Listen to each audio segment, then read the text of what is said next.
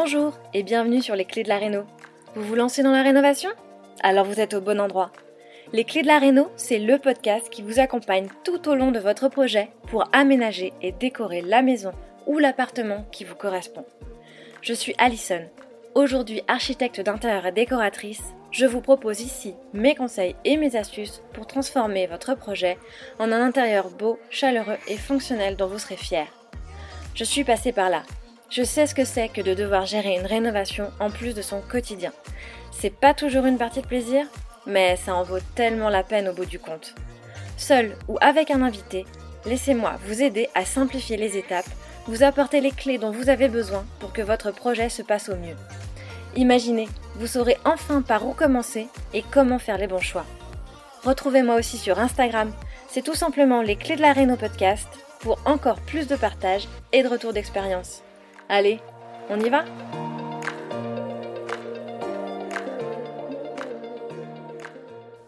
Bonjour et bienvenue dans ce nouvel épisode de Les Clés de la Réno, le podcast. Je suis ravie de te retrouver et aujourd'hui pour parler aménagement et plus particulièrement de l'intérêt de dessiner un plan ou non quand on se lance dans la rénovation. Effectivement, si tu rénoves déjà ou que tu te lances dans la rénovation, tu t'es peut-être déjà posé la question de savoir si tu devais créer un plan de ton projet ou alors, et c'est complètement normal, cela ne t'a même pas effleuré l'esprit. Et non, tu t'es lancé comme ça, sans plan, un peu la fleur au fusil comme on dit, sans savoir comment il fallait procéder. Selon l'ampleur des travaux, un plan peut être indispensable ou paraître complètement inutile, surtout lorsqu'il n'y a pas de modification des volumes. Dans cet épisode, nous allons donc voir ces situations peser le pour et le contre et examiner les avantages et les inconvénients à la réalisation d'un plan pour ta rénovation. Mais avant de commencer, je voulais t'annoncer une grande nouvelle. Je t'ai déjà parlé de la formation que je prépare en coulisses pour t'accompagner dans la coordination de ton chantier. Eh bien, ça y est, les portes d'accès sont ouvertes en préinscription. Cette formation, que j'ai intitulée Gère ta réno, est la méthode simple qui aide les rénovateurs à maîtriser leur projet et éviter les pièges d'un chantier long, pénible et onéreux. Alors, l'idée n'est pas de faire de toi un coordinateur de chantier professionnel, hein. non, loin de là, ça, ça reste un métier, on est bien d'accord. Mais plutôt, si tu as décidé que tu ne souhaitais pas déléguer cette partie à un pro, si tu as envie de t'impliquer dans ton projet en assurant sa coordination, l'idée est bien de te transmettre les outils qui vont te permettre d'aller droit au but et te faciliter la vie dans cette tâche. L'objectif est de te faire gagner un temps précieux dans la poursuite de ton projet en te partageant les raccourcis et les étapes pas à pas d'un suivi de chantier réussi. Le programme est basé sur des PDF d'apprentissage courts et efficaces, retranscrits également en podcast, à écouter partout, même en décollant du papier peint ou en posant du placo. Les outils mis à ta disposition sont là pour te permettre d'avancer plus vite et t'aider à prendre les bonnes décisions avec des, exercices pratiques, des tutos et des templates. Mais surtout, c'est aussi le tableau magique, celui que j'utilise tous les jours pour suivre les chantiers de mes clients. Ce tableau, c'est la Bible de ton chantier pour tout avoir au même endroit. Estimation budgétaire, suivi budgétaire, comparaison des devis, planification du chantier, gestion des commandes, compte rendu d'avancement, etc., etc. Tout est là. Gère ta réno, c'est également une communauté privée pour échanger avec d'autres rénovateurs, se recommander des artisans et où je te réponds moi-même rapidement. Alors, comme je te le disais, les portes sont désormais ouvertes en préinscription. Cela veut dire que tu peux d'ores et déjà t'inscrire en avant-première avant que la formation ne soit disponible le 12 mars prochain. Et cela te permet de bénéficier d'une remise exceptionnelle disponible seulement pendant cette période et réservée à ceux qui s'engagent avec moi en premier. Donc si ça t'intéresse de savoir comment réaliser ton suivi de chantier, du budget au planning, en passant par le recrutement de tes artisans, si tu veux une méthodologie efficace et rapide pour t'aider à t'organiser, ne rien oublier et te soutenir dans ton projet, je t'invite vraiment à faire pause tout de suite et à aller découvrir plus en détail le contenu de cette formation. Le lien est dans la description de cet épisode. Maintenant, revenons-en à nos moutons avec la question de oui ou non est-ce nécessaire de réaliser un plan pour sa rénovation? J'aimerais commencer cet épisode en te parlant un peu de mes expériences personnelles. Comme tu le sais, je n'ai pas toujours été architecte d'intérieur et les deux rénovations que j'ai faites pour moi, je les ai faites avant de me former à ce métier et de me reconvertir. J'étais donc probablement à peu près dans la même situation que toi à l'heure où tu m'écoutes, et j'envisageais la rénovation comme un beau projet personnel qui allait marquer mon chemin de vie, mais sans savoir vraiment à quel point, on peut le dire, et sans savoir ce qui m'attendait. Ces deux rénovations sont selon moi les deux situations opposées qui illustrent parfaitement l'opportunité de réaliser un plan pour sa réno ou pas. Pour ma première rénovation en 2012, nous avons remis une petite maison des années 60 au goût du jour, comme on dit, avec principalement des travaux d'embellissement. Enlever le papier peint, tout remettre en peinture, relooker la cuisine existante, recouvrir les carrelages avec du parquet, agrandir le salon. Pour cette réno, je n'ai évidemment pas fait de plan nous n'avons pas changé la répartition des pièces et pas vraiment touché au volume. Pour ma deuxième rénovation, en 2017, une maison ancienne en pierre dans laquelle nous avons tout refait du sol au plafond en s'attaquant à trois murs porteurs, en redistribuant l'intégralité des pièces et en aménageant des combles, eh bien nous n'avons pas non plus fait de plan. Enfin, je veux dire pas vraiment de plan 2D à l'échelle en bonne et due forme, ou tout du moins pas au démarrage. Parce qu'évidemment, ça nous a rattrapés. Et au fur et à mesure du projet, nous nous sommes lancés dans la réalisation de plans de plus en plus précis et détaillés pour éviter justement les erreurs et les pièges d'une rénovation sans plan. Avec ces expériences passées, on voit bien que réaliser un plan dépend du type de projet, des travaux que tu entends réaliser et de leur ampleur. Effectivement, quand il s'agit seulement d'un embellissement de l'existant, a priori, pas besoin de plan. Mais Dès que vous faites des changements, que ce soit dans la répartition des pièces, des volumes ou simplement pour refaire une pièce technique comme une salle de bain ou une cuisine, il est fortement recommandé de réaliser des plans. Et aujourd'hui que c'est mon métier, je ne pourrais procéder autrement, puisque j'en vois l'utilité chaque jour, que ce soit pour les plans effectivement, mais également rien que pour le passage à l'écrit, qui permet d'être sûr d'avoir transmis la bonne information, la même information et une information précise.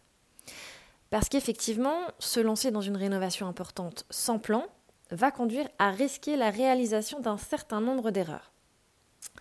Des erreurs de mesure, sans un plan précis, il est facile de faire des erreurs de mesure. Ces erreurs peuvent entraîner des problèmes d'ajustement lors de l'installation des matériaux, tels que les planchers ou aussi les murs, les portes et les fenêtres.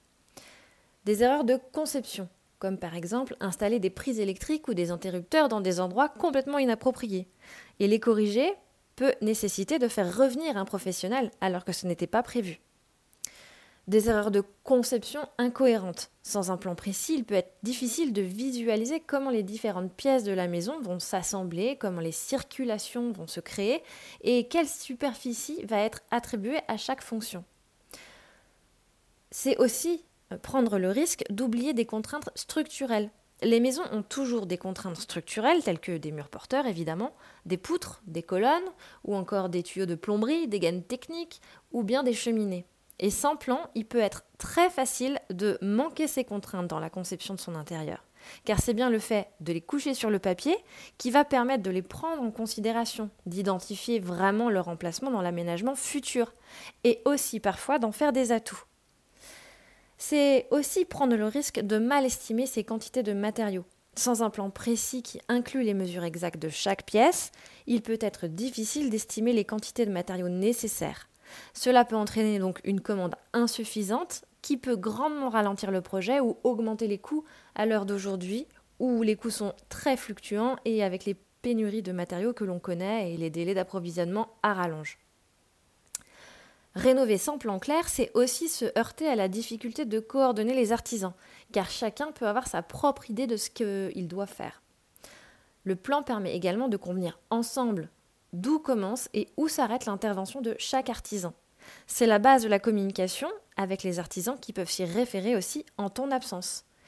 Réaliser des traçages au sol n'est selon moi pas suffisant pour qu'un artisan prenne la mesure de ce qui est attendu de lui. Avec un plan, il peut avoir une meilleure compréhension de ton projet global, accéder à des informations détaillées, qui ne le concernent pas nécessairement d'ailleurs, et te faire des suggestions de modifications qui parfois pourraient te faire gagner de l'argent. Et surtout, il sait précisément ce qu'il a à faire et comment cela doit s'intercaler avec les autres corps de métier. En bref, ne pas faire de plan, c'est prendre le risque d'un projet plus coûteux et plus long que prévu pour apporter les corrections et les ajustements nécessaires au fur et à mesure. puisque les retards engendrés par les imprécisions peuvent générer des retards en cascade et que les retards sont toujours coûteux d'une manière ou d'une autre. Ils entraînent des dépenses supplémentaires pour toi, mais aussi probablement pour tes artisans, avec l'allongement d'une location de matériel par exemple, ou si des matériaux doivent être retournés ou remplacés. Et enfin, c'est courir le risque d'une insatisfaction du résultat final si ce qui est réalisé n'est pas conforme à tes attentes. Et que peut-être c'est de l'ordre de l'irréparable. Cela pourrait entraîner une insatisfaction à long terme et des regrets, ce qui serait quand même fort dommage. Mais alors, finalement, c'est quoi ce qu'on appelle un plan?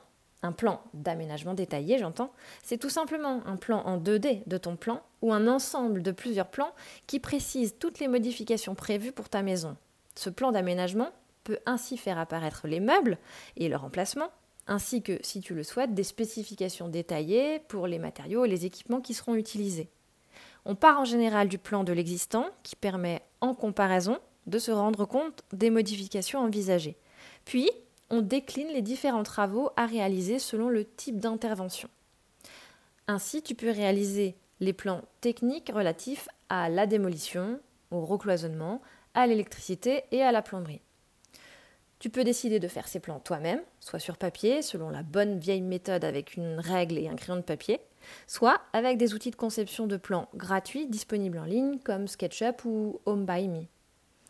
Tu peux aussi, bien sûr, décider de confier la réalisation de ton aménagement à un professionnel, architecte ou architecte d'intérieur, dont le rôle sera de t'accompagner et de te proposer des solutions qui correspondent à ton cahier des charges.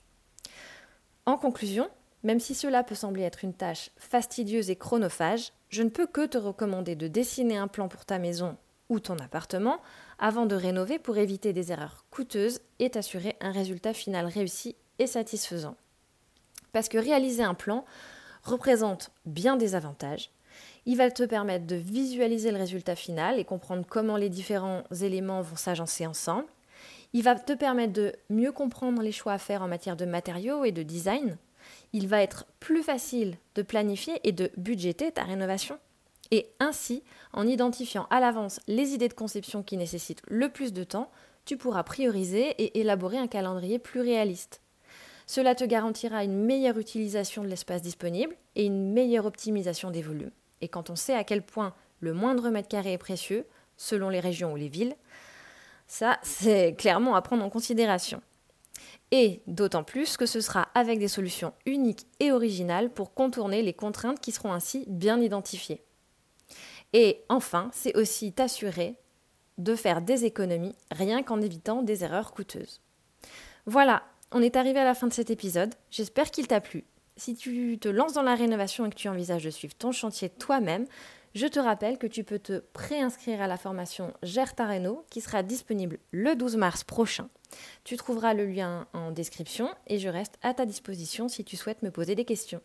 Je te remercie de ton écoute et je te dis à très bientôt.